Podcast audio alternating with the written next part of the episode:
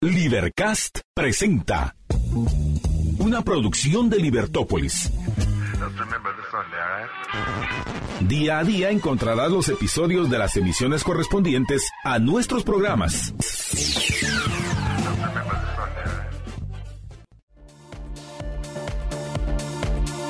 Libertópolis.com buenos días, bienvenidos a Libertópolis por la mañana. Es un gusto estar con todos ustedes arrancando el programa. Espero que tengan una mañana espectacular. Aquí todavía no amanece, pero en, unos minutos ya estará saliendo el sol. Pero eh, una mañana fría. ¿Qué tal, Marcela? ¿Cómo estás? Bienvenida. Muy bien, muchas gracias por recibirme nuevamente y a todas las personas que nos escuchan, pues buenos días. Una mañana fría, yo sí me estoy muriendo de frío, que viva esa capa. Eh, ya escuchando las primeras noticias del tráfico, a las 5 de la mañana se complicaba la Vía Lobos y la salida de Misco, así que si usted tenía que estar en algún lugar tipo 8, empiece a salir. Eh, pero por lo general lo- lo- todo lo demás normal, ¿verdad? El tráfico normal. Así que El tráfico normal. prepárese como todos los días entre semana. Así es, así es. El, el tráfico bastante complicado. Igual el fin de semana se complica, eh, sobre todo en la mañana.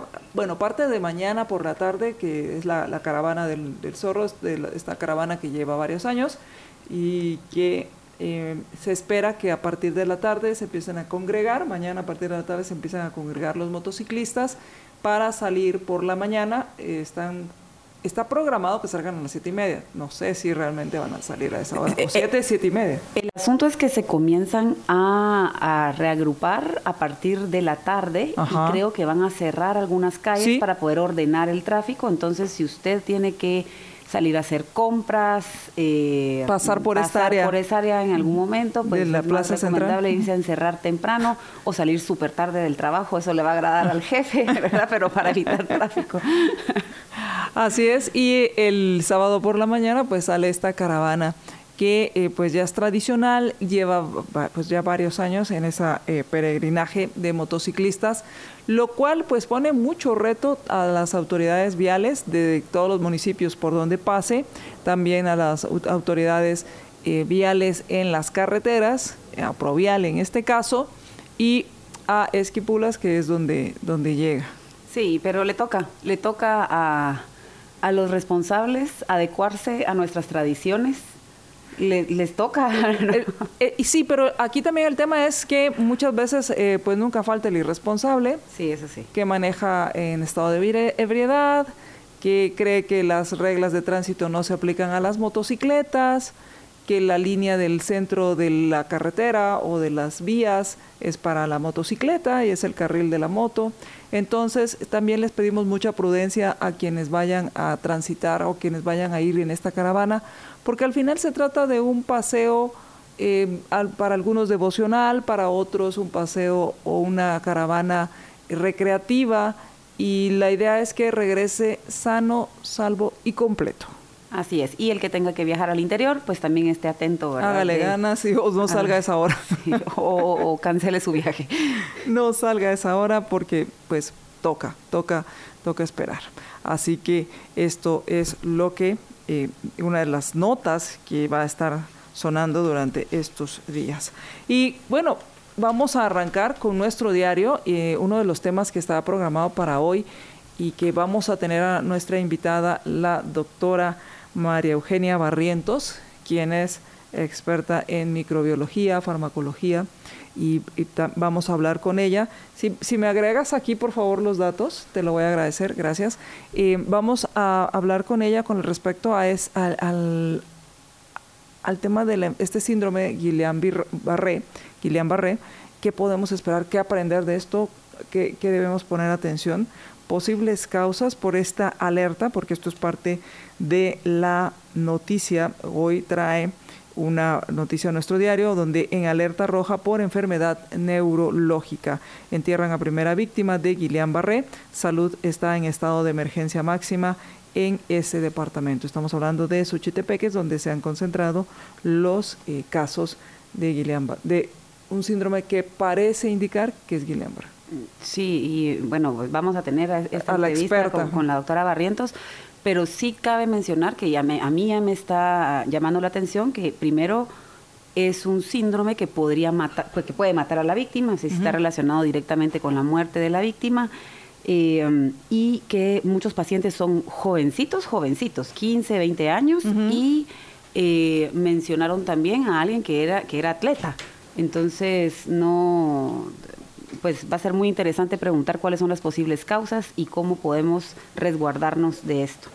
Así es, así que esté pendiente. A las 7 de la mañana tenemos la entrevista con la doctora Gillian Barre. Bienvenido, porque ya, ya está aquí. Ya llegó. Eh, así es. Eh, y esos son los principales titulares que trae para hoy nuestro diario. ¿Qué trae para hoy Prensa Libre? Pues Prensa Libre trae varias noticias em, eh, interesantes. E, esta que voy a leer particularmente no está en la portada, está en la editorial, pero me llamó la atención porque habla de la burocracia que se genera sobre todo para productos agropecuarios.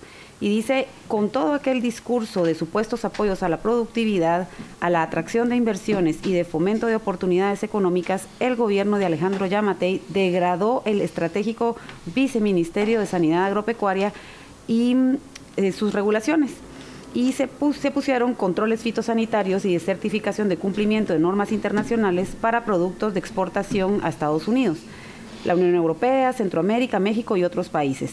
Y lo redujo a una dirección bajo la autoridad del ministro, lo cual complicó los trámites de permisos y avales.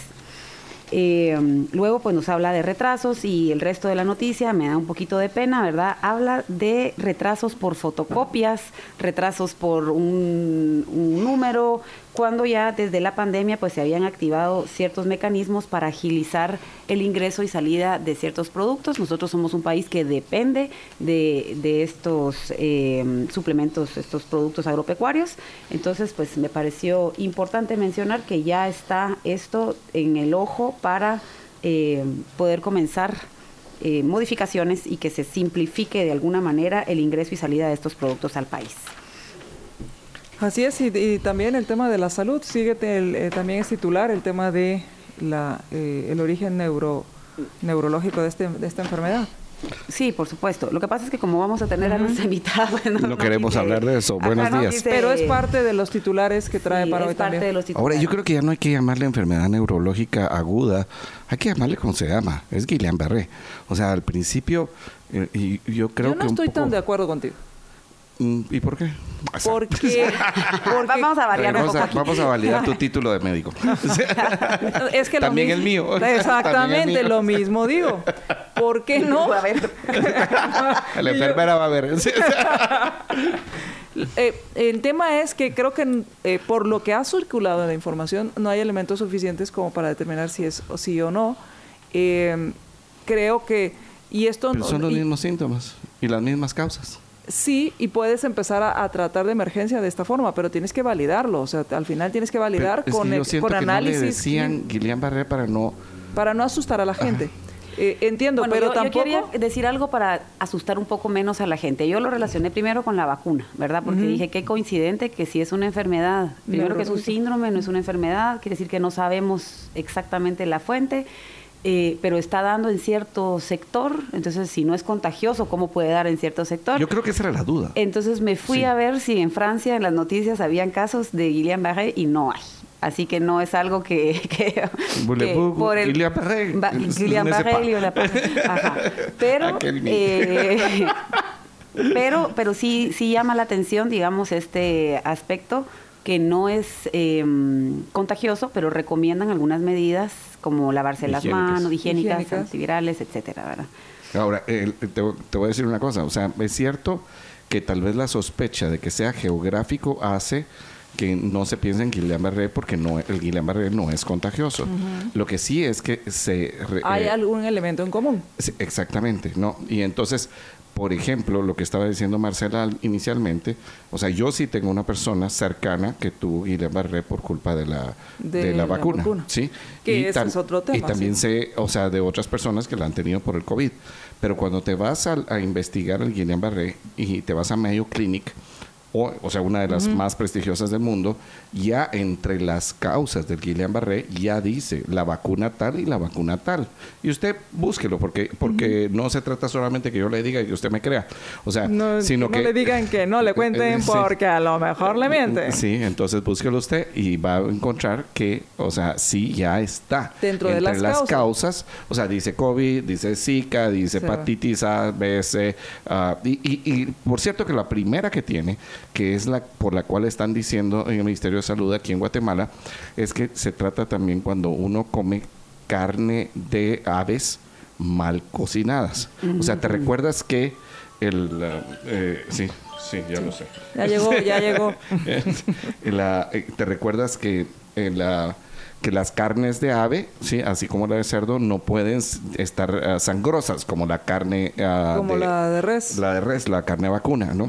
Entonces, eh, la- eh, eh, esa carne tiene que estar bien, Bien cocinada. cocinada. Y parece ser que ha habido un factor de enfermedad gastrointestinal en muchas de las personas que han enfermado. Claro, igual, igual el tema del pollo que no tenga una buena cadena de frío te puede enfermar. Exactamente, exactamente. Y, y, y ese es un poco por eso, o sea, eh, pero también hay que entender que el COVID te enferma del estómago. O sea, ciertas personas se enfermaron de COVID, personas sí les- les daba sí. respiratorio, a algunos les daba intestinal y algunos les daba a los dos, ¿no? Entonces, Salía Sí, premiado. sí. Salió Nos premio mayor. comenta alguien en, en- dentro de las personas que nos escuchan que, que ella sí, sí considera que es una secuela de las vacunas y que lo siente mucho por las, los, los jóvenes. Y efectivamente, y eso es lo que estábamos mencionando al principio del programa, a mí me, me sorprende la edad de las personas afectadas, que son muy, muy jovencitos. la, la fallecida de Cuyotenango, 20 años. Sí, 20 años. 20 años. O sea, Sí. una cosa eh, horrible. Bueno, pero para, para- como dijo Marcela, para eso Vamos tenemos la para eso entrevista. vamos a tener a la experta. Eh, tenemos otra, tenemos una, una eh, encuesta que se realizó en Guatemala para medir el interés de los guatemaltecos por la campaña presidencial de Nayib Bukele. Eh, Ah, muy interesante. Ajá, me parece interesante. Que las elecciones ya son este, do- este, Este fin de domingo. semana, este domingo. Sí, sí. Y, y la verdad es de que pues yo creo que él va a quedar, ¿verdad? Me voy a permitir aquí una, Ajá. un una Ah. op- opi- opinionazo. Ajá. Eh, sin embargo, si a usted le interesa cristal. saber, esto Sí. se encuentra en Prensa Libre, en la página 7 están los resultados. El 76% de personas que investigaron eran hombres, el 24%, perdón, no era una encuesta, fue un sistema que corrió para ver la ¿Cómo? aceptación en redes y las Y menciones. Como hacer hicieran- una investigación en redes, como qué está, qué está opinando la gente. Exactamente, si era positiva, si era negativa, etcétera. Eh, Porque en las encuestas ya no creemos. en las encuestas sí, sí pueden decirnos cualquier cosa, ¿verdad? Los Es temas, que, mira, es que en la encuesta no, no, le pre- no, no hay un panel de expertos donde le pregunten al Tribunal Supremo Electoral si van a dejar o no a los candidatos. Porque hay que meter esa variable ahora. Sí, sí, claro. Ahora, eh, creo que la generación, la generación que nació a partir de 1980, 1981, son las más interesadas en esta, ni O modo, sea, ¿verdad? nosotros. So- somos nosotros. Eh, nosotros los que nos mantenemos opinando en las redes. ¿Qué le gusta? ¿Qué le gusta a los guatemaltecos eh, con relación a el gobierno del presidente Bukele? Pues la destrucción de las pandillas, la infraestructura que se ha generado en El Salvador, las medidas que tomó durante el COVID-19, eh, el nuevo mercado San Miguel, la Biblioteca Nacional, que es una envidia, no sé si tuvieron oportunidad de verla, la- el sector infantil, a mí me dieron ganas de llorar. Eh, pues Ahora- yo, la, yo la vi en la tele, ¿verdad? No he ido a El Salvador. Eh, y No la decir. visita de Messi quedó como uno de los seis puntos que, que les gustó. Mira. Pero dentro de los puntos que no les gustó, y aquí empieza como una contradicción, ¿verdad? De, de lo que le gusta a la gente y lo que no le gusta, porque lo que más se votó fue la violación a los derechos humanos. Como no les gustó. lo- Como algo que no les gustó. Entonces, les qué encantó la destrucción de la pandilla porque fue el tema más votado en 65%, pero en 62% no les gustó que atacara los derechos humanos. Entonces, em, pues la violación de las pandillas, él las, atacó por medio de em, pues, acciones que los derechos humanos señalaron como injustas o graves o yo no sé, eh, pero creo que era la- lo, lo necesario, ¿verdad?, para poner un poco de orden en- en el país. Ahora que el presidente Noboa en Ecuador está haciendo algunas El similitudes. Sí, ayer estaba eh, justo en, la- en una pues en una conferencia donde se estaba hablando de los defas- desafíos eh, eh, económicos, creo que era sobre todo, no tengo el nombre, pero, el, pero era desafíos económicos para Guatemala en 2024. pues uno de los panelistas contaba que había estado en Uruguay recientemente y que cómo se hablaba de Nayib Bukele. Estás hablando del sur, ¿no? Y, sí, porque tienes al presidente paraguayo tomando ah, ideas del eh, presidente Nayib Bukele y del presidente Novoa en Ecuador. Y que, por cierto, cuando empieza el presidente Novoa con todo este asunto del estado ah, de guerra, pues al final eh, declara el conflicto armado interno, ¿no? Eh, o, más, ya no me acuerdo si fue solo conflicto armado interno o más, ah, pero dice eh, el presidente Nayib Bukele que está en suspenso su, eh, ahorita él por la él mismo pidió un permiso eh, dijo no es solo de soplar y hacer bote le puso al presidente de Ecuador. Pero interesante no porque en ese sentido como tú decías o sea él combate las pandillas pero él tiene bien claro lo que quería hacer. Y entre esas cosas claras es no permitir ese asunto de los, de los derechos humanos tal y como lo recibimos nosotros. O sea, él no, no fue falta de planificación. O sea, él estaba claro. ¿A quién, te refieres? ¿A Bukele o a, a Bukele? Ah, a Bukele. O sea, él toma a la gente y sabe que el juicio va a ser después. Exactamente. Exactamente. Ahora, yo, yo, voy a hacer dos preguntas que yo no sé si están ahí y yo no estoy tan enterado de las elecciones de El Salvador. O sea, número uno, él en las elecciones pasadas en primera vuelta ganó. O sea, cosa que en Guatemala, por ejemplo, estamos muy lejos de que suceda. Claro, eran menos candidatos, bastante menos candidatos, pero ganó en primera vuelta. ¿Sí? ¿Irá a ganar en primera vuelta esta vez? y segundo, hay otros candidatos. Sí, sí hay, pero tienen...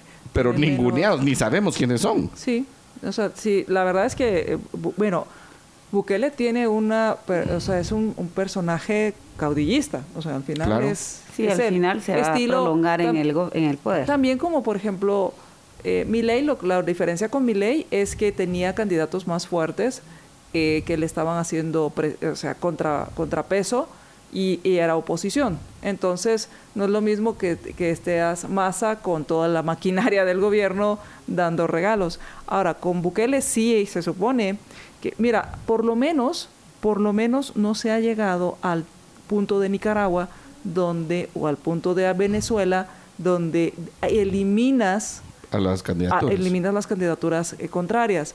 Por lo menos aquí se les está dejando participar. Y digo, se les está permitiendo, no, no sé si en, igual, igualdad de, circunstancias, creería que no, porque a algunos le aplican la ley y a otros no. Eh, bueno, pero, pero, pero, aquí no han descalificado ninguno. ¿En dónde? En El Salvador. Es que el primero que debió haber estado descalificado es el que está compitiendo y liderando las encuestas. Claro. Entonces, eh, por eso, en ese sentido estoy de acuerdo. A eso voy de que las reglas no se aplican para todos. Sí, en eso estoy de acuerdo. entonces, eh, pero, pero por lo menos sí está habiendo. Eh, yo no sé si también es por para hacer el mate, pero sí hay, sí hay candidatos de los yo te eh, otros partidos. Ahora, yo, creo, Somoza, yo creo que los tengo amigos no nicaragüenses, Tenía amigos con nicaragüenses que en una parte decían que Tacho eh, le, pagaba un poco la campaña al Partido Conservador ah, y era para tener un contrincante. O sea, literal lo que estás diciendo. Pero en algunas dictaduras como Irak también pasaba eso. O sea, que ponías un candidato contrincante para, simular la democracia. Ahora, yo no creo que eso esté pasando en El Salvador, porque hay dos formas de eliminar la competencia, la correcta y la incorrecta. La incorrecta como en Guatemala, ¿no? O sea, eliminaste, ah, no, usted creyó que iba a decir Venezuela, no, como en Guatemala, ¿sí? Eh, eh, eliminando a Carlos Pineda, a Telma Cabrera, a Roberto Arzú García el sistema judicial para... Que utilizaste el sistema judicial y sobre todo, y por cierto, que sobre la base de un montón de estupideces que pidió la izquierda porque era, vamos a pedir el finiquito, ah, pidan el finiquito, pues lo ponemos acá y ahora nos sirve para eliminar al opositor. ¿sí? Eh, es que cosas como La campaña anticipada, porque unos gastan más que otros, va, pónganlo en la campaña anticipada, entonces eliminamos otro. O sea, te das cuenta, todas las estupideces de la izquierda, ¿sí? Es que y, ya van a empezar a reventar aquí en la red el montón de Pero lo que no entienden es que usan la ley. Yo los quiero a todos los que escriben en las redes, así que escriban, escriban. Ya ganaron. Eh, si Marcelo los quiere, ya ganaron. Yo quiero hacer un paréntesis sobre... Pero espérame, solo déjame terminar. Pero hay otra forma correcta de eliminar a, la competencia y es haciendo un buen gobierno. y Nayib Bukele tiene la percepción de estar haciendo un La buen percepción. Por, hasta hasta Sí. ahora es que ese era mi punto, que por ley él eh, um, esté obligado a revisitar, digamos, la constitución para poder volver a reelegirse una y otra vez. No sé cuál es el plan, pero en lo que estoy de acuerdo contigo y con él es que su gobierno ha sido muy estratégico. Ya no ha, no ha sido nada más de llegar y vamos a agarrar a los presos y los vamos a poner ahí en su, eh, Claro. los vamos a sacar de su confort, etcétera, etcétera. ¿Y qué hacemos entonces cuando cuatro años no son suficientes? Esa es mi pregunta y estoy haciéndole de abogado del diablo porque de verdad yo estoy en contra de que una persona se prolongue en el gobierno más del tiempo del que la ley y del Le que permite. le permite. En otros países es, pe- es posible un- una reelección, ¿ya? Y, y- Pero- y- y en, no- en nuestros países han sido posibles miles de reelecciones, ¿verdad? Miremos Venezuela. Eh, pero ¿qué hacemos, por ejemplo? Eh, él, toma estas Cuando medidas que son bien. estratégicas y, y estábamos hablando de las Pero prisiones. el tema es que si eso justifica que rompas las reglas del juego. E- Ese es el punto, yo ese creo es que el no. punto, ese es el punto. Creo que no, pero creo que Ahora, no tiene sí necesidad de- de romper las reglas del juego. Pero no. Bueno, sí las rompió. La- sí, sí. las rompió. Es Pues igual que. Ahora, lo que creo es que se Juan debería Orlando Hernández discutir. en Honduras. Y, y te, te voy a decir, alguien que, que también es un ícono en la región, o sea, no en Centroamérica, pero en la región, eh, Álvaro, am, eh, eh, colombiano, Álvaro Uribe. Uribe, Sí, él, él también no se podía reelegir y modificaron la constitución. Él la modificó, ¿sí? No fue eh, una interpretación de lo que decía la constitución, ¿sí? Entonces, él, con ellos como lo hizo modificaron en la su constitución. momento Chávez, Sí, como pero, pero lo él sí en lo, su momento pero ellos sí, lo hizo sí, ellos este, modificaron la constitución Ortega. también. Y, y si no estoy mal, también en Ecuador. Sí, Ah, entonces el punto es que se modifica la constitución para que Y él se entonces ya hablamos. Sí. Exactamente. Ahora aquí en Guatemala, y, y yo estoy de acuerdo con Marcela, o sea, cuatro años, normalmente los países que tienen cuatro años es para poderse reelegir una vez. Ahora, señor bendito, no puedo imaginar a los últimos presidentes que hemos tenido. Claro. Imagínate la maquinaria Con la maquinaria del. Estado. Y ese Sí. era mi punto. ¿Qué hacemos, por ejemplo, con, estamos hablando de que él, el éxito, ¿verdad? De, de cuando ya comenzamos a hablar de, de, de Bukele con otros ojos, fue cuando comenzó a tomar estas medidas de seguridad y justicia que son tan necesarias. Y nosotros hoy, en la página 8 tenemos, de, de Prensa Libre, tenemos una noticia que dice, Gobernación busca agilizar salida de reos. Reclusos que cumplieron condenan ven la cárcel como un centro de operaciones y prefieren no salir, dice el investigador. Eh, cuatro años serán suficientes, sobre todo cuando han, han habido personas que han intentado eh, limpiar a su manera, ¿verdad? O sea, como que la manera legal, la manera eh, justa, la manera que defienden los derechos humanos, no ha funcionado en Guatemala para limpiar las prisiones y para hacer de la prisión lo que es realmente, ¿verdad? Un centro penitenciario. Pero no creerían que se ha tergiversado también el tema de los derechos humanos, porque ahora resulta que es una una violación a sus derechos y una violación, una, una, eh, un castigo psicológico el que tengan que trabajar para sostenerse. O sea, e- es que hemos llegado a esa ridiculez. Y, y- y yo te voy a Y decir una cosa, entonces- o sea, ta- eh, o, o sea, ¿qué va a ser? Eh, en muchas veces hemos visto películas donde la gente tenía que trabajar en los centros de reclusión para mantenerse, pero es que esa es la lógica de la vida. Que tienes que que trabajar trabajar para comer. Sí, o sea, Pero- porque- pero se ha llegado a y- ese y extremo encima con el de todo, hay que entender que en Guatemala, como en muchos otros países, la idea de que el Estado te va a dar de comer dentro del reclusorio, que te lo da en pésimas condiciones y la gente que sale tira la comida, y que sale tira la comida en lo que en realidad es una fuente de corrupción. Claro. Otra fuente de corrupción Claro. que le dan el contrato a algún pendejo Y por todos sí, lados. y lo único que hace es darle, bueno, perdón, pues, o sea, es- bueno, no es pendejo, es un gran corrupto, pero corrupto como que ya no es mala palabra en este país. Entonces, que te digan corrupto como que ya te, te- te resbala. Entonces, es un pendejo, sí, que utilizó el sistema para hacerse millonario también. Pero si viene la otra parte, que además se convierte también en un tema de corrupción, el hecho que te deje poner ahí tu, tu champa, tu kiosco, lo- tu changarrito, para Tu- vender tu- comida. Tu maquila para un... para vender Claro, comida. Sí. claro. Y entonces la, la gente compra comida y aparte de la corrupción para poder meter dinero o para poder meter todos los insumos. Entonces, eh, entiendo y creo que el tema de seguridad es el tema más importante al que le deben entrar los gobiernos. Y Bukele le entró. Y Bukele le entró. Eso hay que reconocer. Ahora, la forma en que la hizo no era muy ortodoxa. Eh, entiendo que era una situación muy complicada, pero no es sostenible en el largo plazo. Él no puede, después de cuatro años, vamos a suponer que se reelige, mantener esa misma situación cuando ya tiene, vamos a decir, controlado o por lo menos mejor el tema de seguridad. O sea, no puedes seguir metiendo a las personas por, a la cárcel porque sospechas o porque tienen tatuajes. Y tampoco los puedes mantener ahí sin un debido proceso, sin un juicio. Correcto. Entonces, eh, creo que el reto que le viene... Ahora tan difícil no es.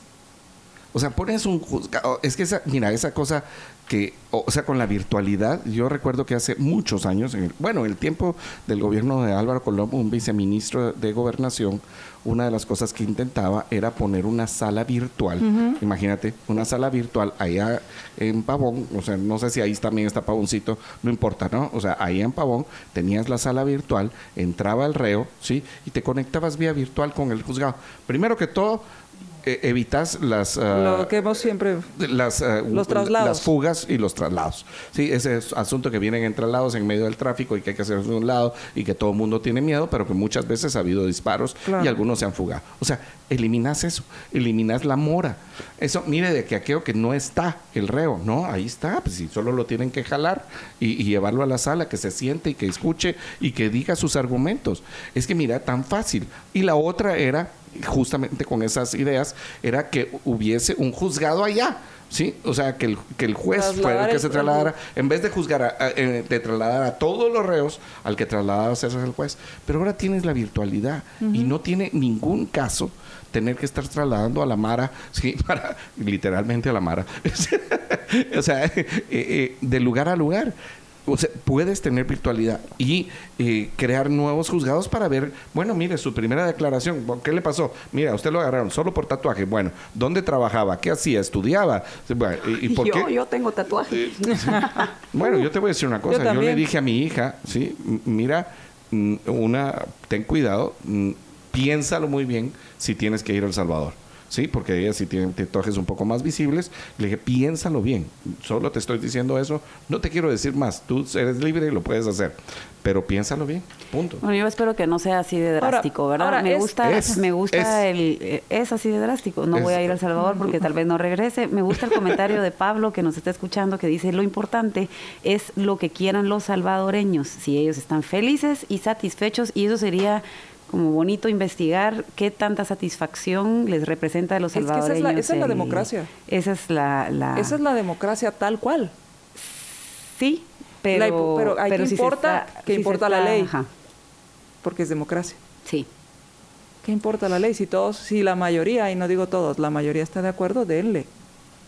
Aunque al que estén apaleando digan, no, a mí no me parece que me estén dando. Claro. Porque eso es la democracia. Aquí, eh, eh, y y creo que en ese punto... Pero, pero ¿y las normas? Es que por eso, por eso es la, la democracia no importa qué es ley, sino cómo se establece una ley. Sí, exacto. En una república es qué estamos determinando que es ley. Claro, y, ahí eh, estamos. ahora, eh, en ese sentido, en la nota que estabas comentando, Marcela, me llama la atención porque lo que dice el ministro de Gobernación, eh, el señor Francisco Jiménez, es no puede recobrar la libertad por retrasos administrativos o porque no pueden pagar las multas dictadas por el juez que van desde los 400 quetzales. Retrasos administrativos es inadmisible. Completamente. Inadmisible. 400 quetzales, digo, si lo pones a trabajar y le dice al juez, mire, con que usted haga tantas horas de servicio, usted sale. ¿Por qué no? Es que mi punto es... Pero aquí, pero aquí no tienes esa opción. Eh, el sistema de prisiones, dice, está hacinado y si ya hay quienes cumplieron las, sus condenas, pues lo, lo, correcto, lo lógico es que salgan de, de cárcel.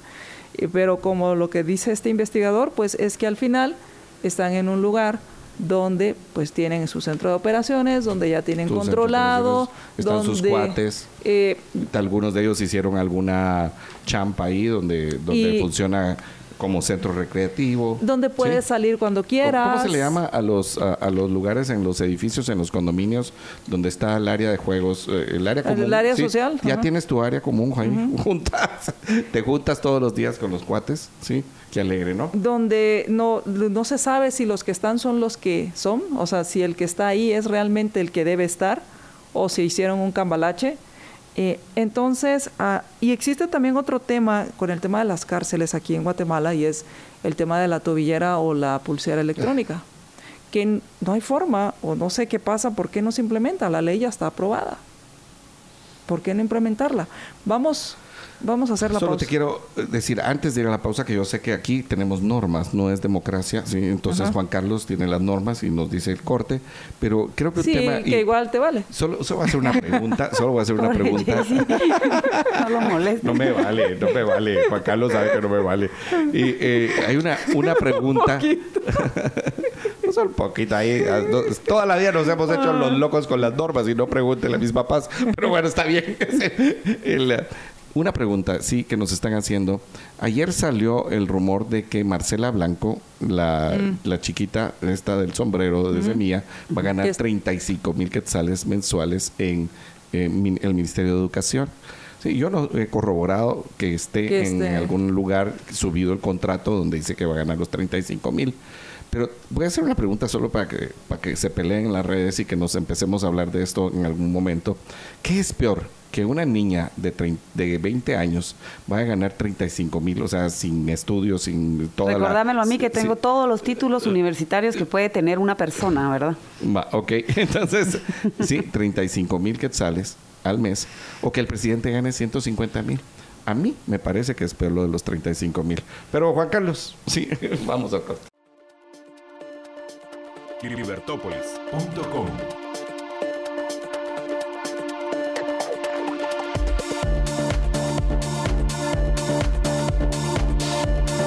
Regresamos a Libertópolis por la mañana y estamos conversando sobre el tema eh, de esta contratación. Para ti, ¿Te, indigna más que los el salario del presidente? Sí, no, no, no. a mí me indigna más el de la asesora, de, la, asistente del despacho de la ¿cómo dice? Flagrante eh, eh, asesora del Ministerio de Educación.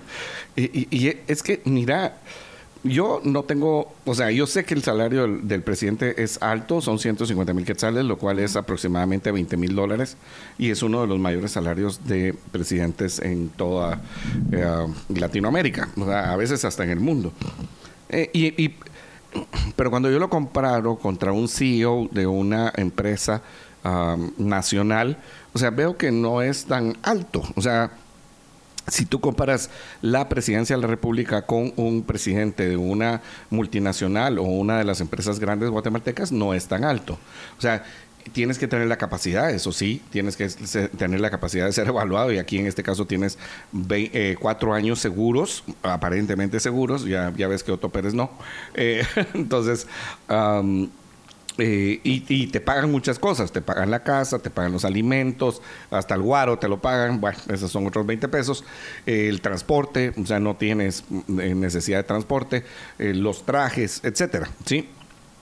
Pero cuando tú tienes a una asesora de 35 mil quetzales que todavía no ha terminado la universidad, que su máxima logro en la vida es ser tiktokera, pues a mí sí, eso sí me indigna. O sea, eh, me parece que no va con las calificaciones.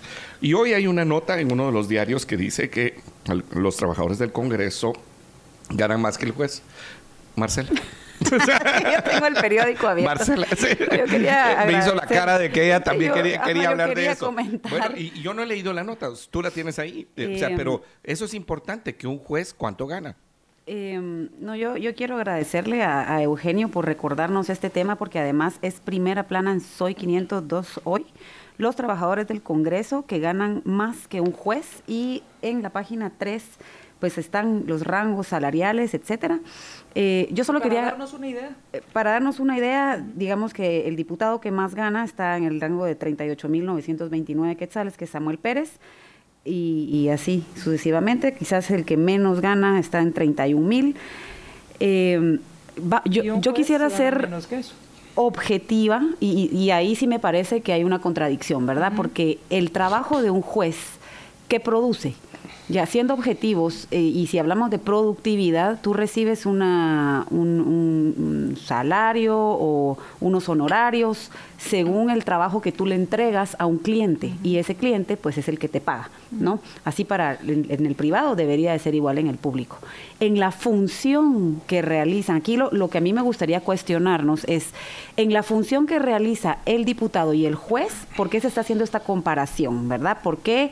Eh, va a valer más el trabajo de un diputado que el de un juez, ¿verdad? y están ranqueados de esa manera. Pero imagínate que, según la nota, un jefe de contabilidad gana 77 mil quetzales. Jefe de contabilidad. Un jefe de contabilidad. En el Congreso. En el. Sí. ¿Cuánto? 77 mil. Pero. y solo, el asistente de las fotocopias. Debe ganar entonces unos 15. Pero mi pregunta... Bueno, no, es, no es así exactamente. Aquí están llegando a los extremos, que son varios. O sea, eh, por ejemplo, está una dama que está en contabilidad. Eh, o pues una parte financiera, no sé si aparece ahí, que gana más de 80 mil una persona que está en protocolo que está cerca de 80 mil. Eh, eso por los datos que conocíamos de antes.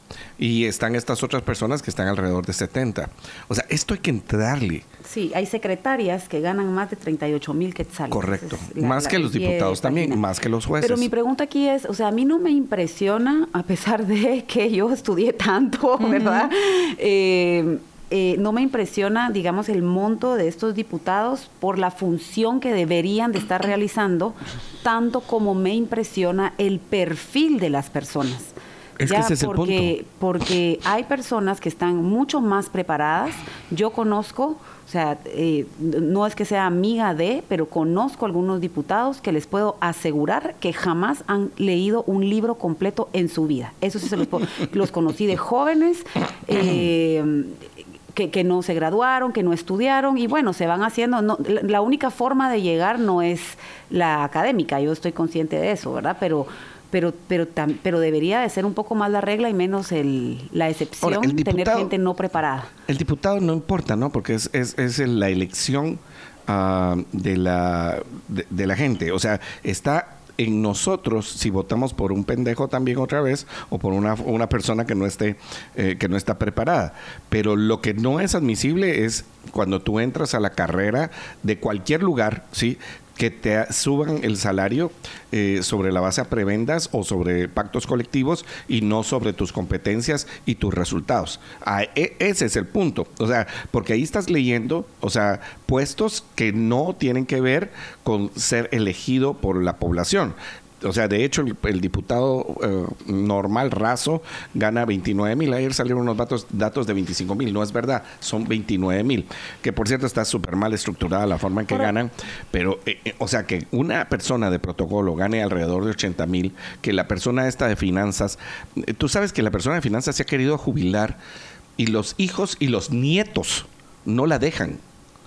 Porque ni modo, qué negocio, ¿no? Dicen que todos han construido casa sobre la base del salario de ella. Salario. Y eso nos lleva también a los bonos, ¿verdad? ¿Cuántas personas están trabajando en el gobierno por salario mínimo? y entonces dentro de sus planillas aparecen como salario mínimo, pero en bonos, claro. en bonos que no que, pasan desapercibidos, le pues, hace, ahí están sus construcciones, le hace municipalidades. Sí. Le hace municipalidades. Con las dietas. Sí. Eh, el, el, tema aquí, bueno, y todo esto viene por esta contratación, y, eh, que uno, la pregunta es cómo va a ser evaluado, cómo vamos a saber si esta este personaje está cumpliendo con su trabajo o no está cumpliendo con su trabajo. Y así van a haber muchos asistentes de despacho. Tal vez esta, nos enteramos de esta asistente del despacho de la ministra porque es mediática, porque lo publica, eh, es mediática su participación previa a entrar al gobierno. Y la pregunta es, así como hay otras, otras eh, contrataciones, ¿cómo se va a saber su desempeño? Y supongo que fue por sus capacidades y sus cualidades que le, le asignan esta, este, este puesto, pero, pero creo que siendo un partido que siempre ha denunciado el pacto de corruptos, debería tener mucho cuidado en la forma en que está haciendo sus contrataciones y sus asignaciones, porque pues se presta a pensar que los malos son los corruptos que no son los míos. Por supuesto, yo, yo quisiera hacer esta pregunta, hice mal mi tarea y yo no recuerdo bien si el señor presidente prometió bajarse el salario. Están en esa, están evaluándolo y, y, es una de las, de las promesas. ¿Cuánto tiempo? No, ¿cuánto tiempo lo van a evaluar? No lo tengo idea. Pregúntale. Ajá, sí.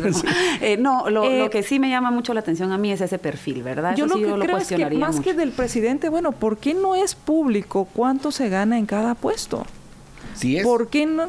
Sí es, completamente público. Pero eh, búscalo y eh, No, pero ponlo sí es ahí. público. Ahora, con las O comisiones sea, te, reto, te reto a que me saques el, presu- el- los sueldos en el transcurso del programa. No te voy a dar 10 de minutos. quién?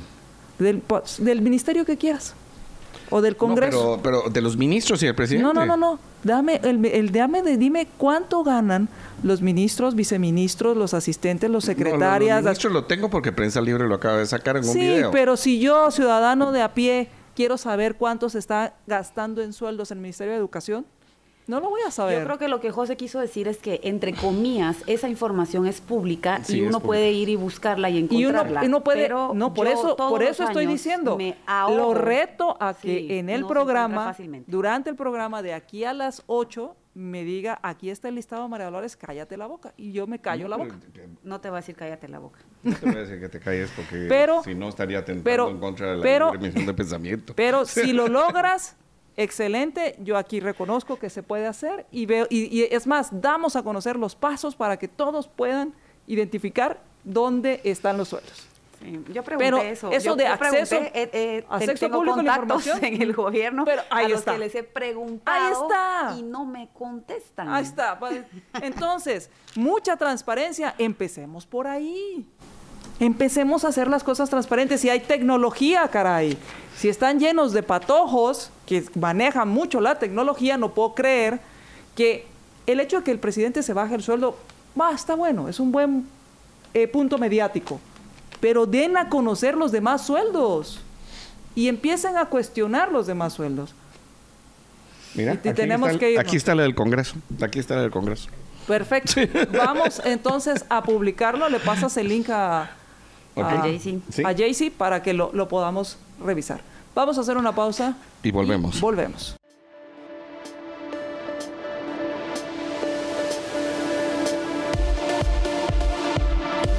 Estamos ah, en Libertópolis por la mañana en la 102.1 FM y hoy tenemos una interesante entrevista con Gerardo Monzón. Él es gerente de marca de la ah, tarjeta 1 de, Cuscatlán. Gasolineras Uno. De, ga- de gasolineras 1. Ok, pues buenísimo. Mira, una de las cosas, ah, Gerardo, que a mí me llamó muchísimo la atención y que me siento muy contento de poder eh, trasladar esta información cada vez que nos toca es que en esta promoción que ustedes están haciendo eh, a través de, de los medios de comunicación, están dando estos consejos certeros acerca de cómo utilizar la tarjeta de crédito.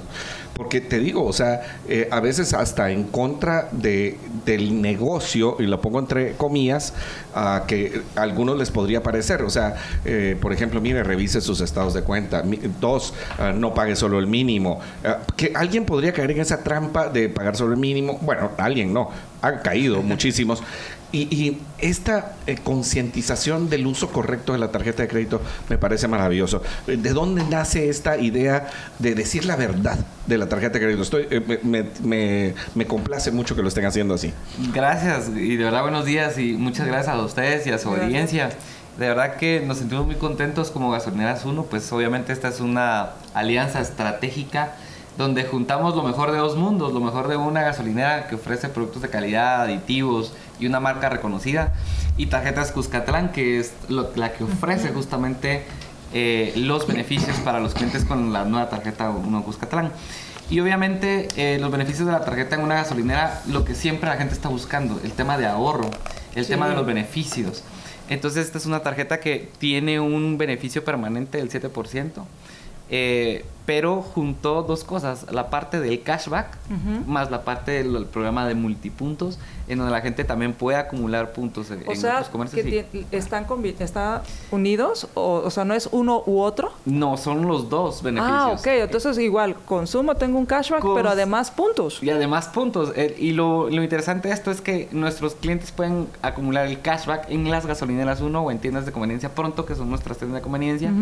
Y los puntos los acumulan en cualquier otro comercio. Ok. siempre hay un buen ahorro. Entonces, al final consumo la, gasolina, tengo mi cashback y después puedo llenar mi tanque con el cashback. Es correcto, eso es o lo mejor. comprar en las tiendas de conveniencia. O comprar en las tiendas de conveniencia. Y entonces, ahora por el lanzamiento de la tarjeta 1 Cuscatlán, estamos en promoción con el 14% de cashback hasta el 30 de abril. Ah, entonces, cuando hacemos la mate justamente y vemos cuál es el ahorro en tema de combustible, viene a ser algo muy importante.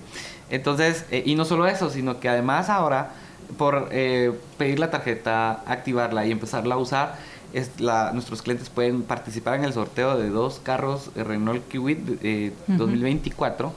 Eh, o sea, te, viene con doble promoción, doble beneficio.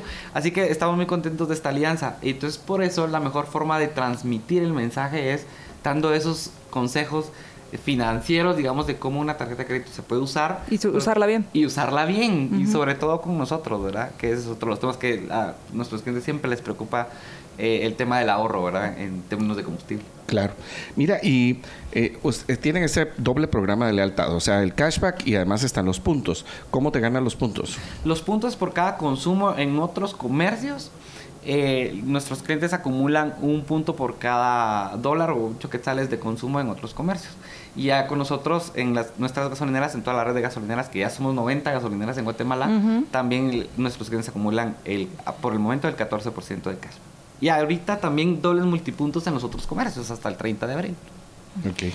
Ahora a mí me gustaría preguntar, esta es una promoción que dura hasta el 30 de abril, luego después del 30 de abril.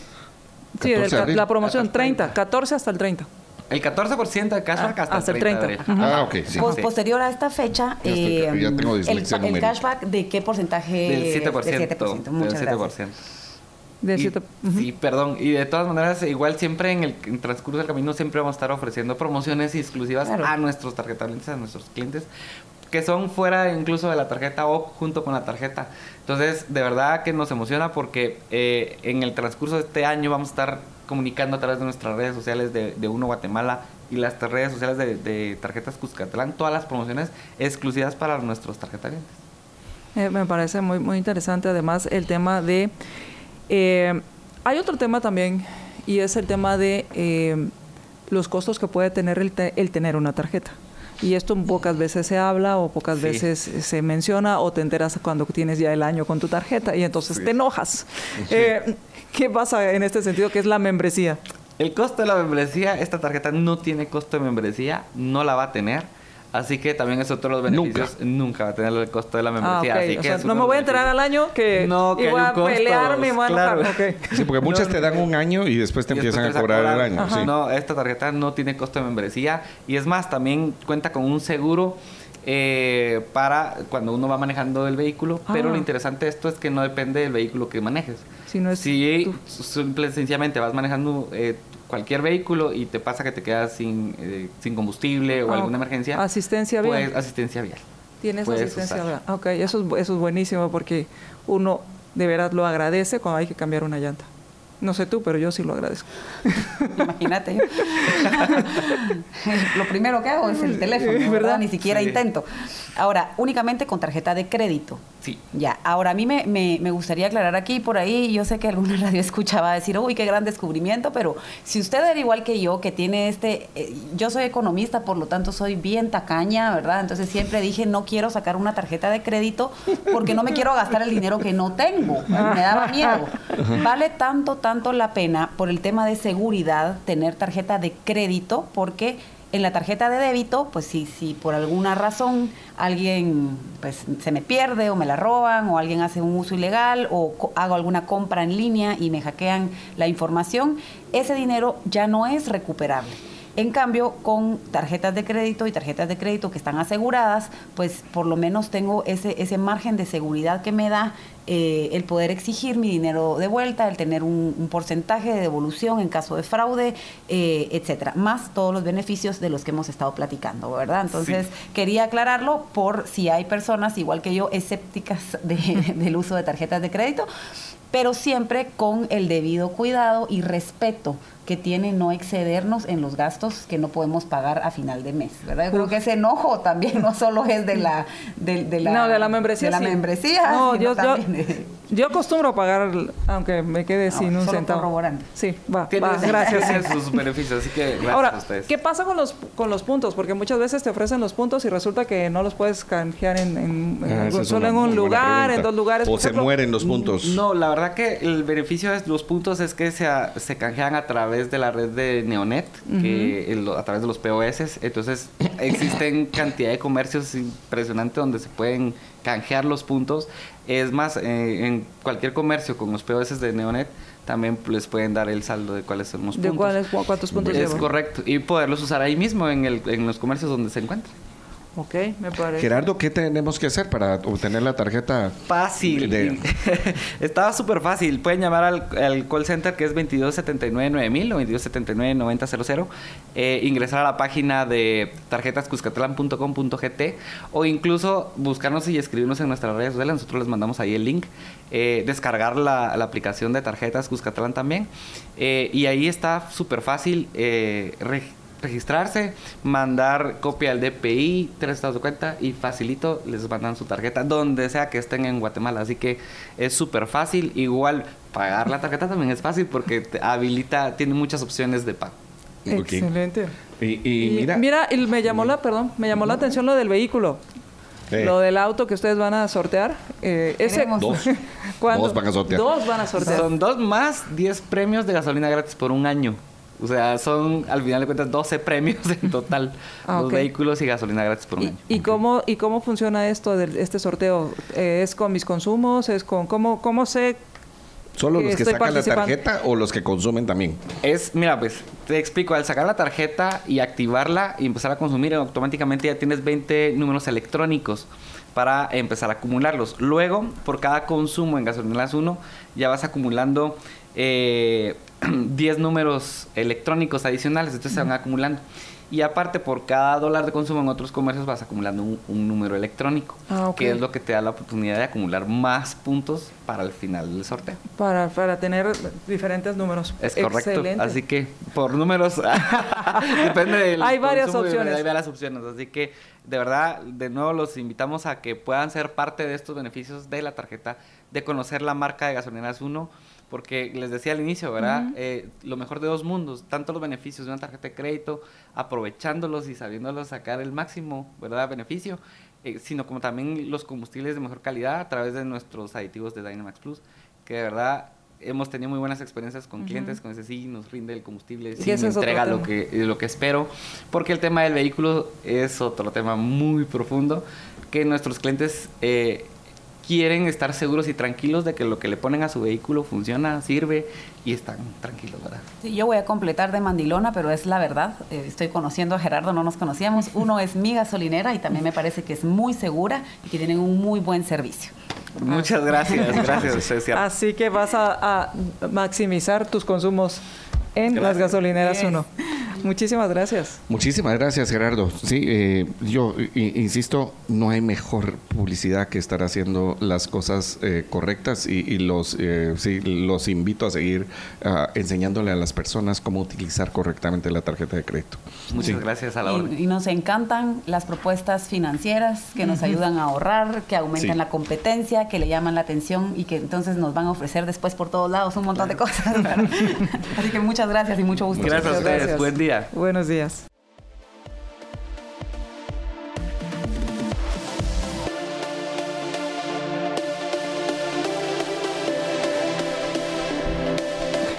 Regresamos a Libertópolis por la mañana. Estamos con ustedes conversando y hablando de varios temas.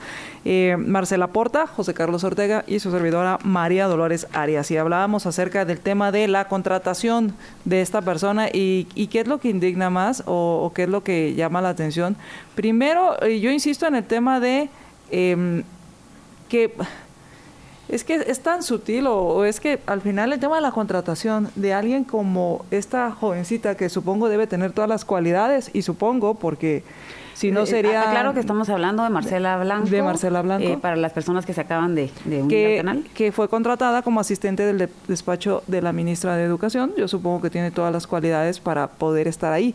La, eh, el punto es que realmente los cumple, cuál va a ser la forma en que se va a contratar, eh, el tema de, esa transparencia, el tema de la... El tema de si había personas calificadas, dentro de... más calificadas que ellas, que ella, que demuestren un poco más de profesionalismo, vi sus TikToks, eh, indiscutiblemente es, es, una mujer, es una, es una chica muy bonita, eh, que sabe bailar, eh, pero uno guarda cierta, cierta compostura, cierta ortodoxia cuando quieres eh, participar de, la política de un país, porque es un tema serio. Em, de verdad que no, no lo digo porque muchas personas van a decir, bueno, tal vez tiene envidia, pero, pero no es nada más eso. Habían personas más calificadas que ellas que hubieran querido el puesto. Yo creo que sí, y creo que no es un puesto para una persona que tiene un perfil como el de ella. Y mi, mi pregunta es, ¿y qué pasa entonces con el tema de las carreras del servicio civil? Y, la meritocracia. Eh, porque al final creo que eh, por ahí deberíamos también entrar, y no solo por esta joven, sino también por, por muchas cosas que se dan. O sea, ¿cuál es el incentivo entonces de entrar al servicio? Y es entrar por cuello y mantenerte por cuello y cuando ya no está el cuello, entonces ver cómo te escondes en la manada. O sea, ¿dónde está el, el incentivo para aquellos que puedan hacer bien su trabajo. Primero, pues una reducción de, sustancial del gobierno, porque seguramente hay muchas plazas que fueron dadas para acomodar gente de los gobiernos anteriores, que yo espero que se supone que aquí ya no se va a dar, donde yo llego y digo Ajá, doy carpetazo. ¿Y Santa Claus? Ajá, y digo, va, salen. ¿Y conejo de Pascua? Pues es que eso es lo que están ofreciendo. ¿Y el ratón Miguelito? No, eso es lo que están ofreciendo. Para que ya veo que, estamos en. Eso es lo que están ofreciendo. Eso es lo que están ofreciendo. Entonces, el tema aquí es: ¿dónde está la carrera civil? ¿Dónde se está. ¿cómo, se, ¿Cómo se van a fomentar las bases de una carrera civil como para decir, miren, no sabemos si nos van a reelegir en cuatro años? Yo no sabemos si cuando postulemos a, Samuelito, vamos a suponer, estoy inventando, lo van a elegir como presidente. Pero lo que sí les garantizo es que vamos a dejar las bases para que exista una carrera civil, para que el que haga bien las cosas tenga acceso a mejores oportunidades dentro del gobierno, para que el que no esté haciendo bien las cosas se depure.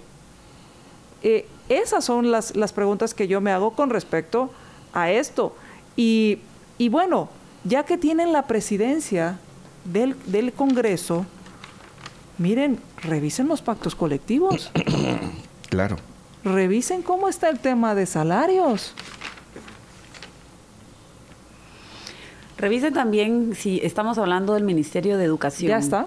Y ustedes, si, si, si, tienen a sus hijos en un, en un colegio privado, eh, exigen que los profesores, que los maestros, pues guarden cierta compostura, cubran ciertas, tengan ciertas características, tengan cierta formación, que no siempre se da. Este tema en Guatemala siempre ha sido difícil, tanto en lo público como en lo privado. Sin embargo, hay que recordarse siempre que es un servidor público, ¿verdad? Y hay muchas cosas que deberíamos de considerar antes de aceptar eh, este tipo de nombraciones, de nombramientos, perdón. Vamos, vamos a hacer una pausa rápidamente y cuando regresemos ya está, con, ya está conectada nuestra invitada, la doctora María Eugenia Barrientos, quien es especialista en farmacología, microbiología y bioquímica, para que hablemos sobre este problema neurológico que aparentemente es, síndrome Guillain-Barré. Vamos a hacer una pausa.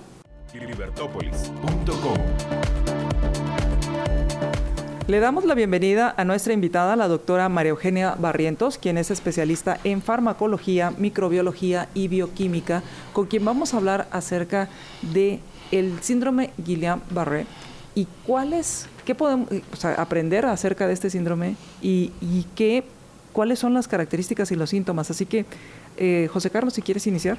Sí, doctora, aquí estamos Marcela Porta, María Dolores Arias y José Carlos Ortega, su servidor. Muy contentos de tenerla.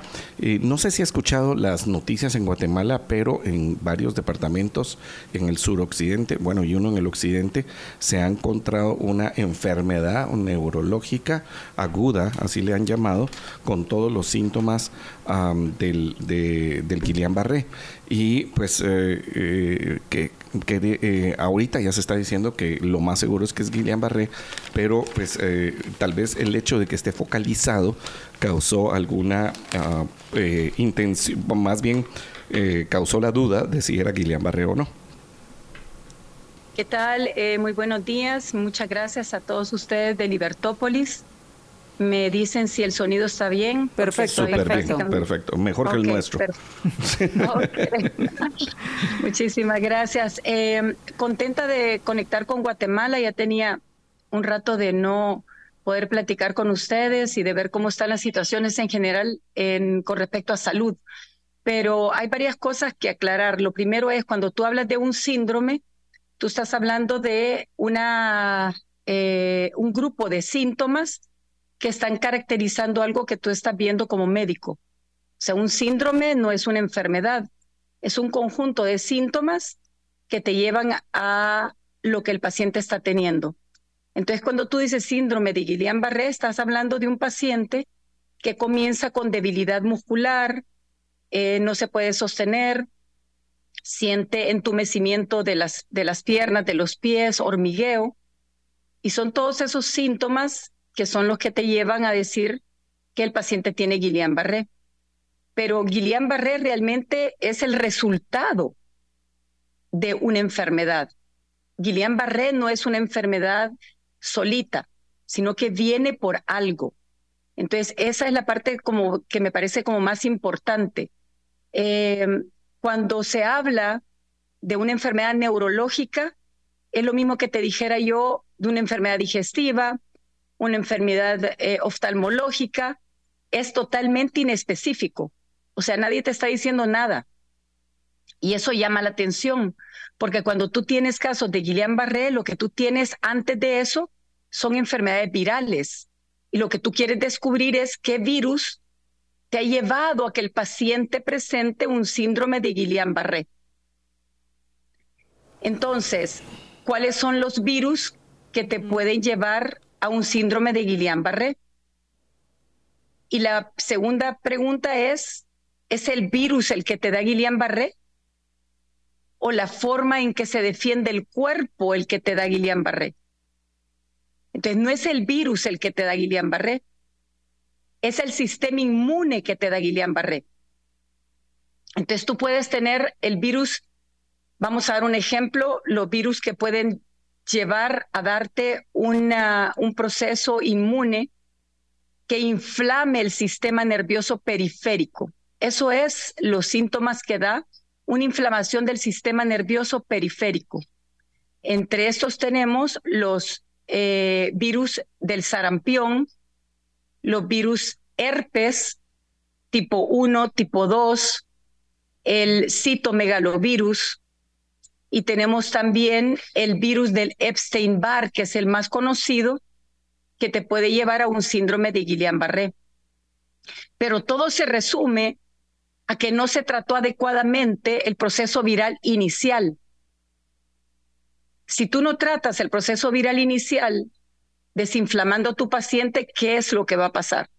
Lo primero, tú tienes la respuesta del cuerpo al virus cuando entra el virus tiene un receptor donde se pega y es donde se pega en el receptor que te va a dar la sintomatología. Vamos a poner el ejemplo. El coronavirus tiene receptores a nivel digestivo y a nivel respiratorio. Entonces, ¿qué síntoma va a dar? Síntomas respiratorios, rinitis, congestión, tos y síntomas digestivos, diarrea, dolor abdominal no puede dar otros síntomas que no sean donde están sus receptores. Si hay otros síntomas, eso es ya por un proceso inflamatorio que se ha prolongado, por una respuesta de citoquinas que es totalmente la respuesta inmune de tu cuerpo. Esa es la que te termina dando los otros síntomas que uno escuchó, pero no el coronavirus. Cuando tú oías que podía haber una hepatitis, por darte el ejemplo, no era el coronavirus, porque no hay receptores a nivel hepático. Y eso es muy importante entenderlo. Em, hablando, por ejemplo, eh, de, los virus como el herpes 1, herpes 2, en Guatemala he tenido yo pacientes, por ejemplo, recientemente pediátricos de el virus pie, mano, boca. Es un tipo de herpes virus. Por lo tanto, ese, ese tipo de casos tú tienes que cuidarlos y darles tratamiento adecuado desde el día uno o dos, sin perder tiempo.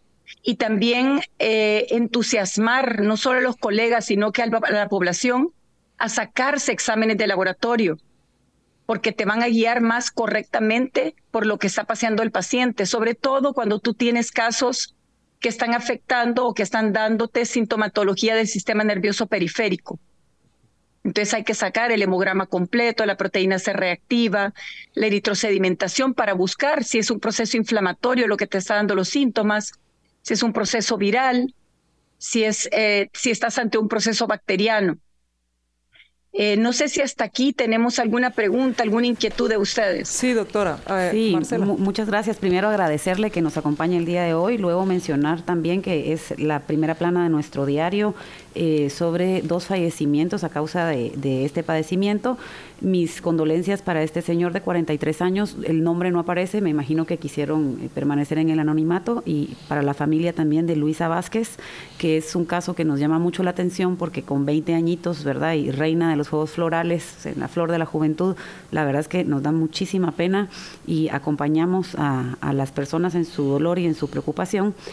Eh, como estamos eh, informándonos sobre este asunto que es el sistema inmune que reacciona de alguna forma al virus, ¿qué recomendaciones podríamos tener para fortalecer el sistema inmune y evitar ahorita eh, que, digamos, entendemos que no es contagioso, pero si quisiéramos de alguna manera evitar esto, ¿qué recomendaciones nos podría dar al respecto? Yo creo que ahorita vamos a corregir una de las de los grandes errores que hay en lo que yo llamaría el Vox Populi, que es cómo hago para mejorar mi sistema inmune.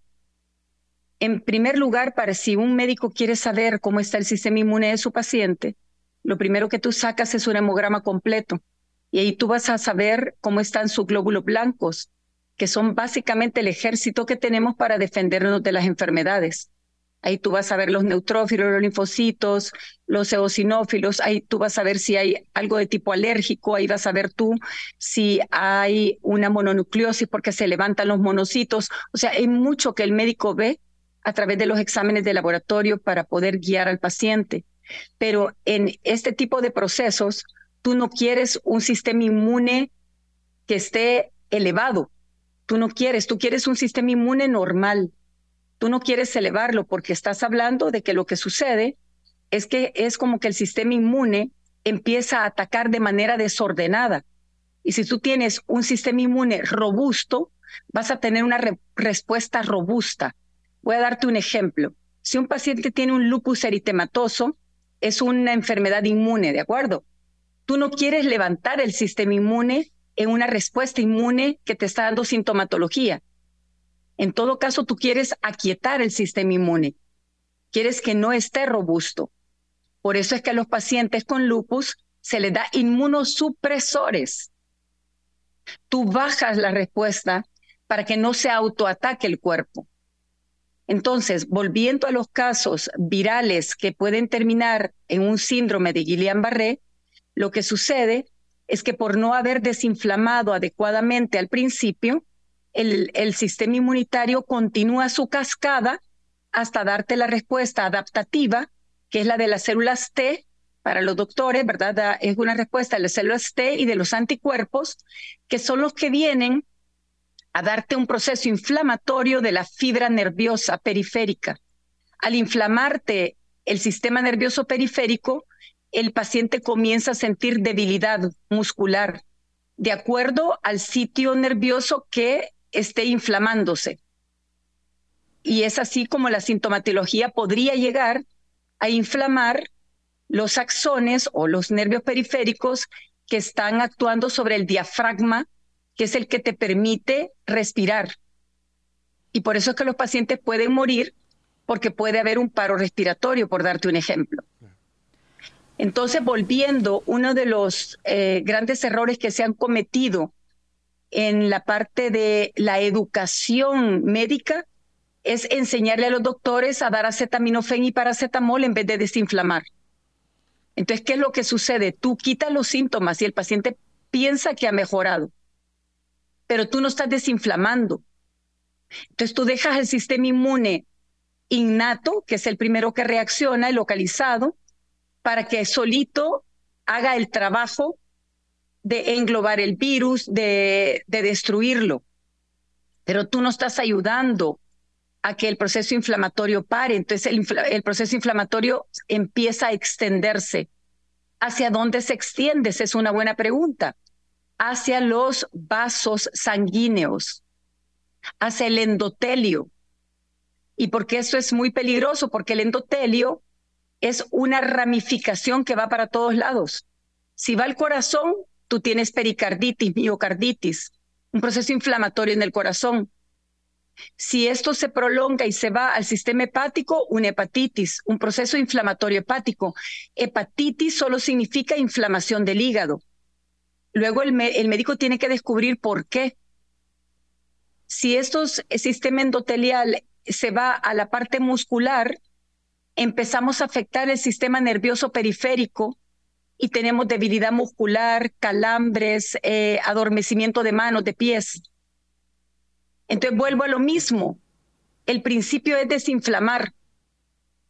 Y a veces tienes que desinflamar no solamente con AINES, sino que tienes que desinflamar con esteroides en baja dosis o de acuerdo a lo que el doctor crea conveniente, teniendo siempre en cuenta que el paciente diabético tiene que estar controlado de su azúcar, porque mucho paciente diabético tiene tratamiento, pero no está controlado porque tú le sacas la glicemia en ayunas y tiene glicemia de 130, 140, eso no es estar controlado. Y entonces el paciente diabético también tiene ya de por sí un problema, muchas veces de una neuropatía, una afección del sistema nervioso periférico, lo mismo por un proceso inflamatorio crónico, porque ha permanecido con niveles altos de azúcar en sangre, que ha venido a dar un proceso inflamatorio a nivel del sistema nervioso y del endotelio de los vasos sanguíneos. Por eso es que el paciente diabético también tiene problemas de la vista, porque se ha afectado el sistema endotelial circulatorio de los ojos, por dar un ejemplo en una enfermedad distinta. No sé si hasta ahí hay alguna pregunta, una duda. Sí, eh, yo tengo, eh, le habla María Dolores Arias, y tengo la, eh, voy entendiendo, doctora, que el, aquí la clave es tratarlo a tiempo, y usted decía desde el primer día, este tratamiento y esta inflamación. Pero también hablaba de que hay inflamaciones crónicas. ¿Cómo podemos, de, y habló de, de hacer una hematología o un hemograma completo? ¿Cómo, como paciente, o sea, como el que, tengo esta enfermedad o tengo estos síndromes o estos síntomas, ¿qué síntomas debo ponerle atención que me hagan llevar a un doctor? Porque muchas veces también como paciente minimizamos, ah, es que por el clima, porque hace frío, porque hace calor, porque caminé mucho, por ¿qué cosas debemos ponerle atención, doctora? Y para ir con el doctor y qué también deberíamos saber que deberíamos empezar con llegar con una hematología o que debería el doctor pedirnos una hematología para descartar este proceso inflamatorio? Sí, yo pienso eh, que siempre es importante cuando tú tienes una alerta en salud, es importante eh, no jugártela. Entonces, en el tercer o cuarto día de enfermedad, sacar un hemograma completo, plaquetas, una proteína C reactiva, una interleucina 6 a los pacientes que puedan económicamente pagarlo. Y esas son las cosas que para mí un Estado debe pagar para su, para su gente. La que no tiene económicamente las posibilidades es aquí la ayuda principal. No tanto en darle acetaminofén gratis a un paciente, porque no desinflama, le quito los síntomas, se va a la casa y luego viene con una cosa peor, sino que realmente mandar un estudio donde no solo el paciente va a saber qué tiene, sino que el médico aprende, porque el médico aprende a ver lo que pasa a nivel hematológico y empieza a entender cómo se comportan los diferentes virus. Yo puedo ver un virus herpes hoy y mañana ver otro tipo de herpes eh, tipo 2 y después ver eh, una mononucleosis infecciosa. Pero si yo como médico nunca mando un hemograma completo plaquetas, jamás voy a entender cómo el sistema inmune trabaja. Nunca voy a poder diferenciar qué es lo que hace la diferencia a nivel sanguíneo de lo que yo estoy observando en la clínica. Entonces, no, no solo es importante el examen físico que puede tener un paciente, que puede, sino que también el examen de su hematología y también de la respuesta inflamatoria que tiene el paciente. Algo bien importante es, no es lo mismo que te llame un paciente que tiene ya calambres, que tiene adormecimiento de manos, que no siente cuando pone los pies en, en el suelo, estás hablando que ya estás ante una consecuencia de algo. Aquí los médicos tenemos que adelantarnos a tratar al paciente cuando está con su proceso viral. Claro cuando tienes a un niño con herpes en la boca, cuando tienes a, un paciente que se presenta con un rash en la piel, tú tienes que adelantarte a dar un buen tratamiento antiinflamatorio en ese momento, pero muchas veces estos pacientes solo tienen acetaminofén y vitaminas. Doctora, una de las situaciones ah, que, resultó un poco confusa en esta enfermedad neurológica aguda aquí en Guatemala eh, recientemente y que tiene todos los síntomas de Guillain-Barré es que estaba posicionada geográficamente. Uno pudo haber pensado que eh, la, por ser la cantidad de casos que, están pasando, que ya pues van alrededor de 50 eh, y, pues dos fallecidos, eh, uno podría pensar que fue porque, se, qué sé yo, se propagó alguna enfermedad que sí es contagiosa, como por ejemplo hepatitis o el Zika o el, o el COVID. Ah, de hecho, pues en los meses de diciembre y alrededor de esto tuvo COVID en Guatemala en alguna manera pero también uno podría pensar que fue vacuna de, contra el COVID. Eh, yo tengo un caso específico en la familia que, que ah, pues resultó con, eh, con Guillain-Barré después de una vacunación, ah, después de la tercera dosis, solo lo, quiero adelantar ahí. Y después, ah, pero eh, hay algo importante cuando ya estás en los síntomas de Guillain-Barré, o sea, esas, esos síntomas iniciales, la pérdida de fuerza, el cosquilleo en las extremidades, cosquilleo en la, en la mandíbula. E, e, ese sí es un punto de no retorno, que hay que ir al médico. Pero deberías ir antes, ¿no? Bueno, sí, pero, pero digamos como aquí está el paso entre la infección inicial viral que puede ser dos o tres semanas antes y después tienes esta situación donde ya tienes los síntomas de Guillain-Barré. O sea, e, este es un punto de no retorno. No puedes eh, estar con agüitas ni con, eh, como tú decías, acetaminofén, sino que hay que ir a, tratar esta enfermedad eh, no solamente con el médico, sino muy posiblemente hospitalariamente. Eh, sí, es correcto. O sea, hay que buscar ayuda inmediatamente y siempre lo primero es desinflamar al paciente, porque lo que hace que el paciente vaya perdiendo la fuerza es que inflamatoriamente vas perdiendo la capa de mielina, que es la que va sobre el nervio, y una vez se va perdiendo esa capa de mielina, tú vas perdiendo la posibilidad de que el impulso nervioso llegue a ese músculo donde se está perdiendo la mielina que recubre el nervio. Entonces, sí es importante buscar ayuda inmediatamente para que seas atendido. Eh, una cosa bien importante que mencionaste es eh, la vacuna de, de COVID, la de RNA mensajero, lo que tiene que ver con vacunas de Pfizer, AstraZeneca, Moderna. Definitivamente, no cabe la menor duda, sobre todo Pfizer y Moderna han causado en algunos pacientes enfermedades autoinmunes. Enfermedades autoinmunes que todavía tú no ves cuando mandas exámenes de laboratorio reflejado, como vería reflejado un lupus eritematoso, eh, una artritis reumatoidea, por darte un ejemplo, con un látex RA, que es un examen que tú mandas de laboratorio. Pero la sintomatología es idéntica, o sea, el paciente está con dolores articulares, el paciente no puede cerrar la mano, hablando de una artritis, los pacientes que han tenido sintomatología parecida al lupus tienen un rash en la cara, eh, muchas veces intensamente rojo en los cachetes, sobre todo mucho en, el, en las niñas, en las mujeres, en, la edad, en, la edad, adolescente.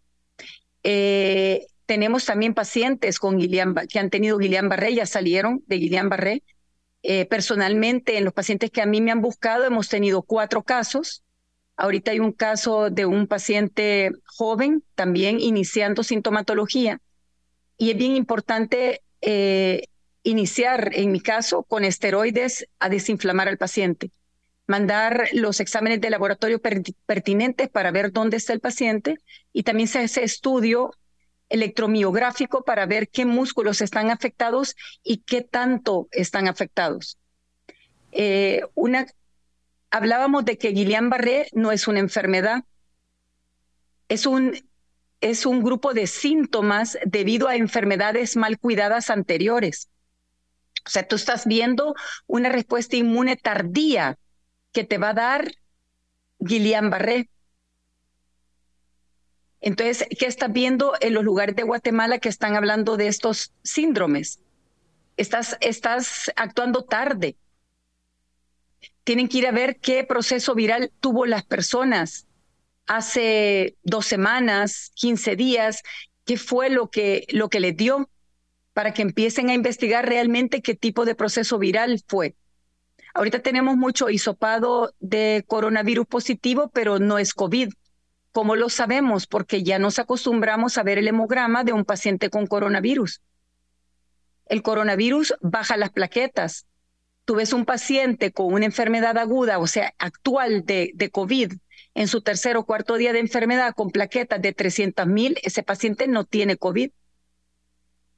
El COVID levanta los monocitos, el paciente no tiene monocitos elevados, eso no es COVID. No importa cuántos hisopos te salgan positivos. Acordémonos que el hisopado podría ser una prueba de ayuda al médico, pero no es un diagnóstico definitivo. Y eso es bien importante.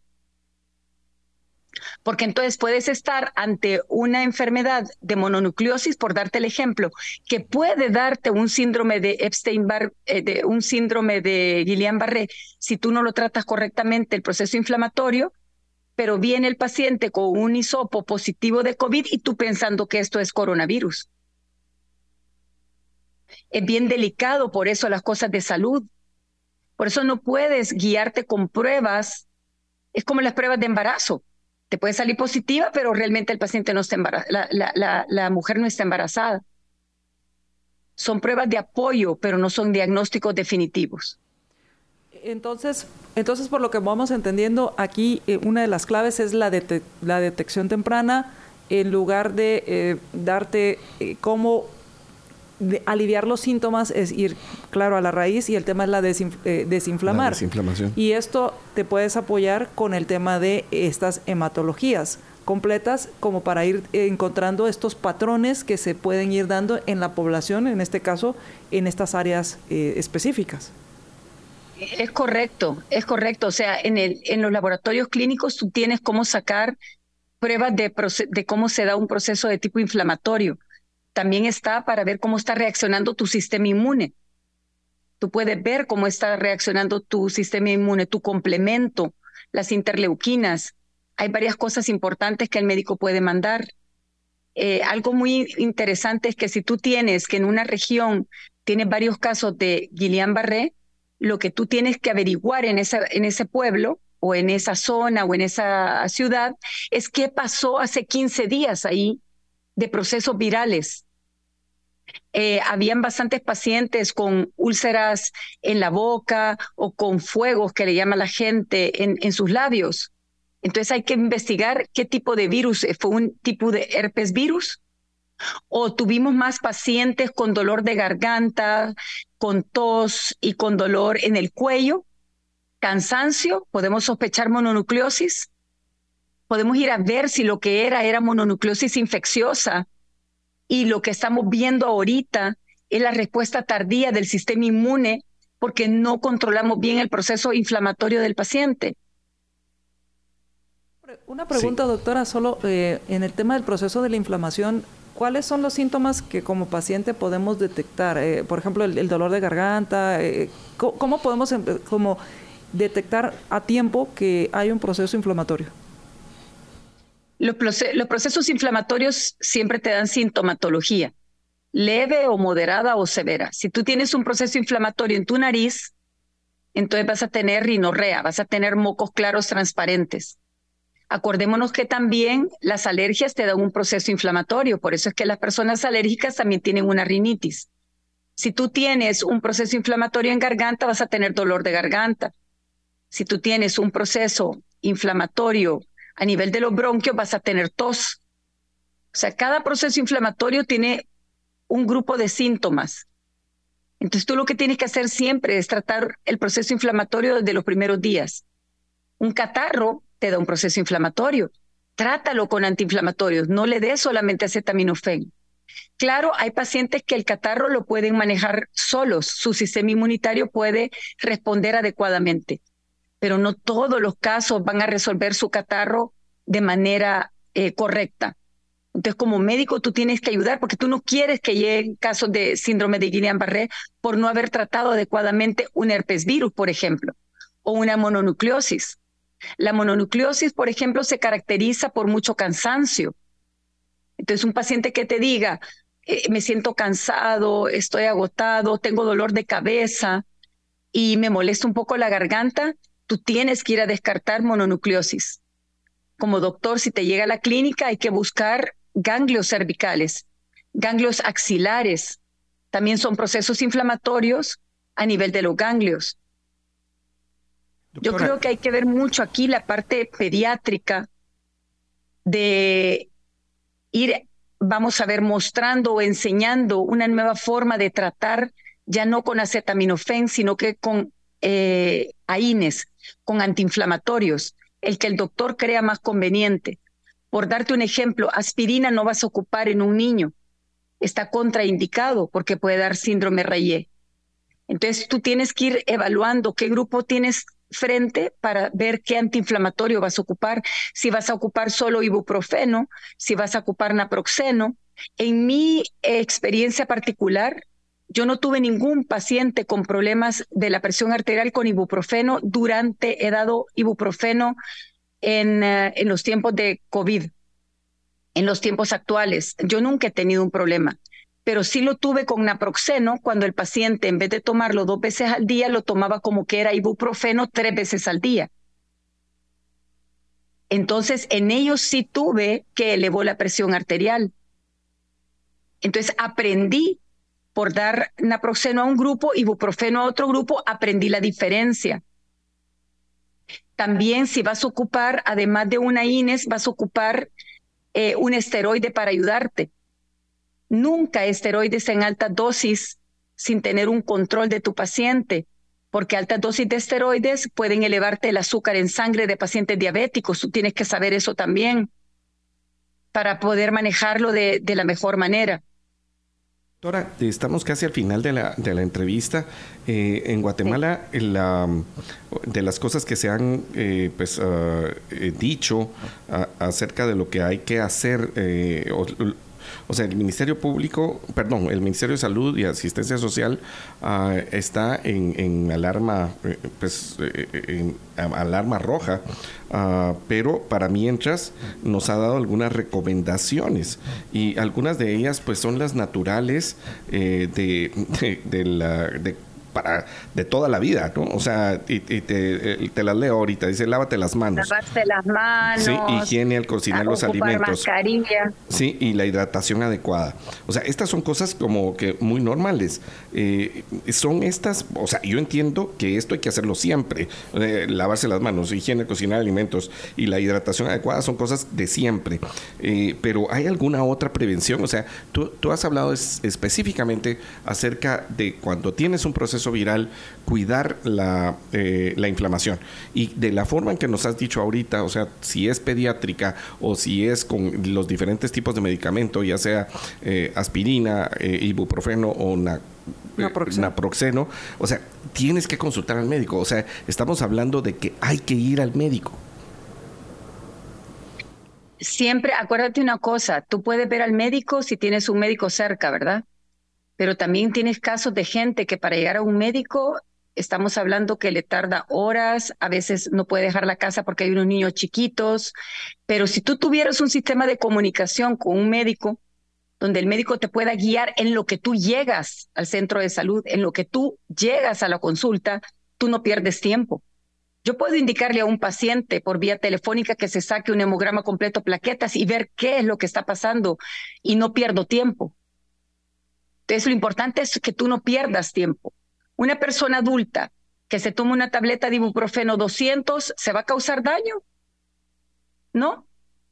Solamente que el paciente tenga una reacción alérgica al ibuprofeno, que ya se sepa que no a, esta persona le da una reacción alérgica, pues no puede tomar ibuprofeno.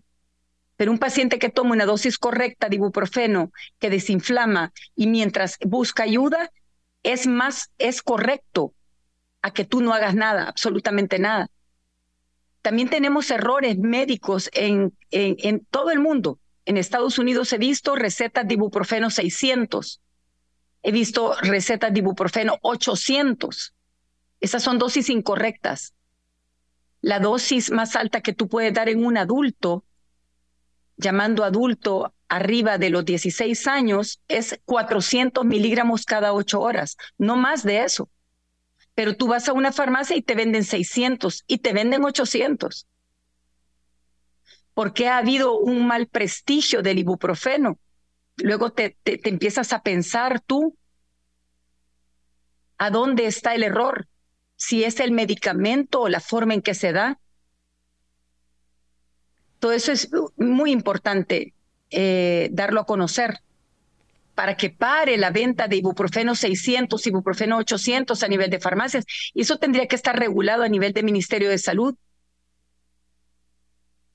Entendiendo en la farmacología cuál es la dosis más alta que tú puedes dar también. La dosis más alta podría ser 1200 en el día, pero que la dosis sea 1200 diarios no significa que yo le voy a dar 600 en la mañana y 600 en la noche al paciente. ¿Por qué?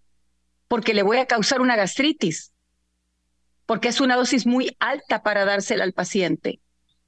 Yo tengo que repartirlo en 400, 400, 400.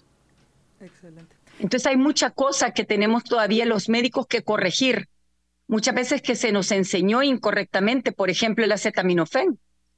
Esa fue una enseñanza a nivel de salud, que corrías menos riesgos, menos peligros si tú dabas acetaminofén al paciente.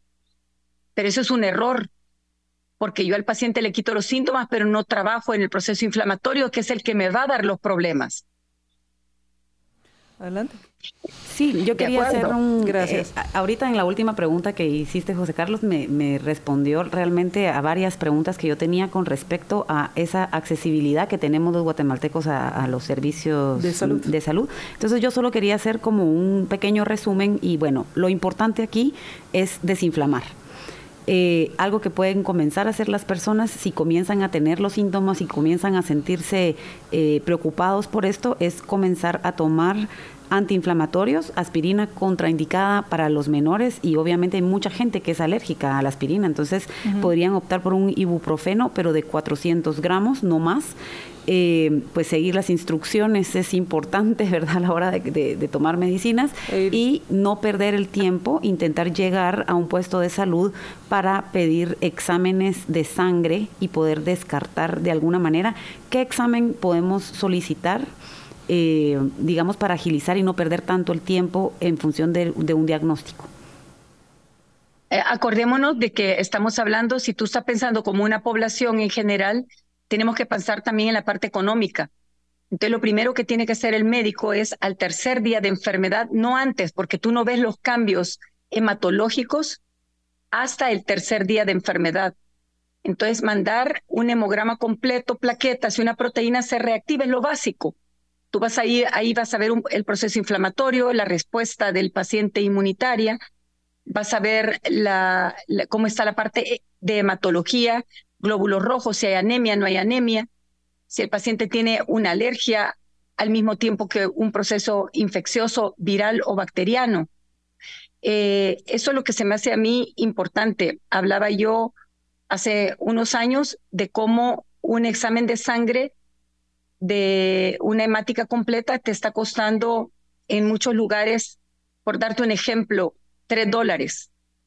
Entonces, como Ministerio de Salud, yo me enfocaría en darle eso a mi paciente y no dar medicina eh, gratuita de un solo, sin antes entender qué tiene mi paciente.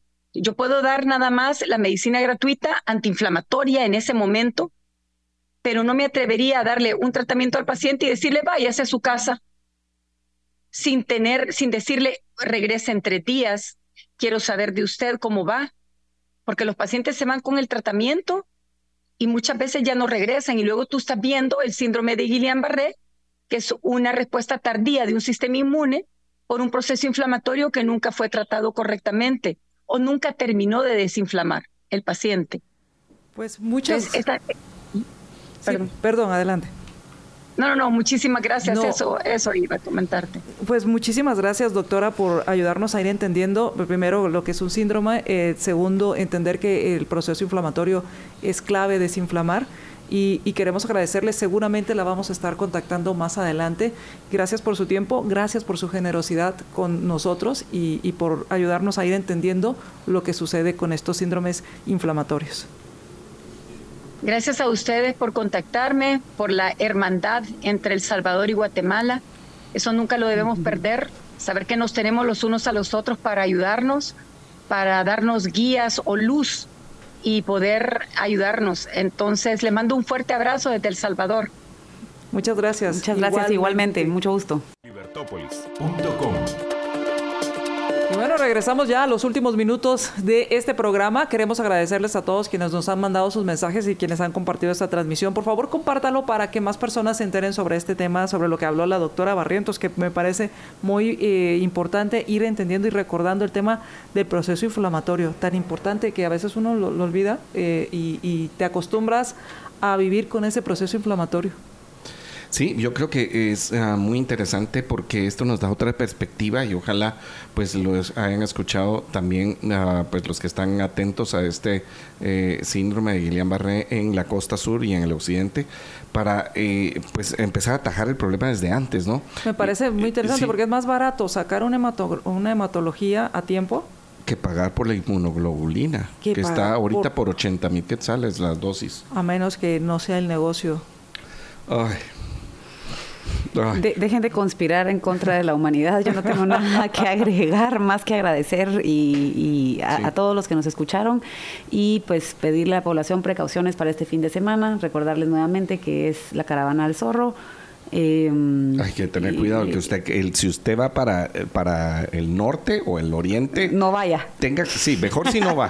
Yo te digo una cosa, cuando estaba escuchando al venir para acá, yo eh, desgraciadamente por razones de trabajo algunas veces tuve que ir el fin de semana de las caravanas y en, me recuerdo muy bien de un fin de semana que por poco mato a dos, sí, uno porque se paró de repente el, el motorista que iba enfrente, se de repente paró, de, así, de sí, se detuvo, y el otro eh, simplemente se salió de, de la parte uh, donde estaba a la derecha y, cuando frené, pues había un poco de lluvia y el carro patinó. O sea, iba, uh, bueno, un accidente. Entonces tenga mucho cuidado con los motoristas que van hacia esta eh, pere, peregrinación.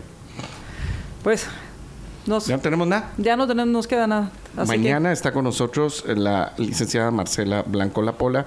Ella fue, uh, ella tuvo este caso de ejecuciones extrajudiciales. Fue acusada por este. Fue acusada y fue eh, recientemente liberada diciendo que no había caso en contra de ella. Eh, yo les cuento que de veras uh, es la, eh, lo que ella cuenta El testimonio. es asombroso y los invito a que puedan estar mañana con nosotros en este tema. Marcela.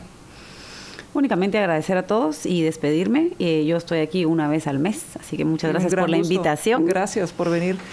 Y gracias Marcela, gracias José Carlos, gracias a todos ustedes, que tengan un excelente día. ¿No terminaste tu frase? Sí, viva la libertad, pero vívala en serio. Y ciudadano bien informado, respetado.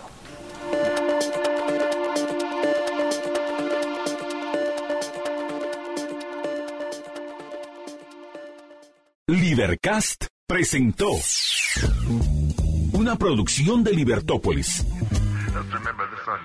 Recuerda suscribirte y dejarnos cinco estrellas para que continuemos trabajando en producir más podcasts de tu interés. Libertópolis.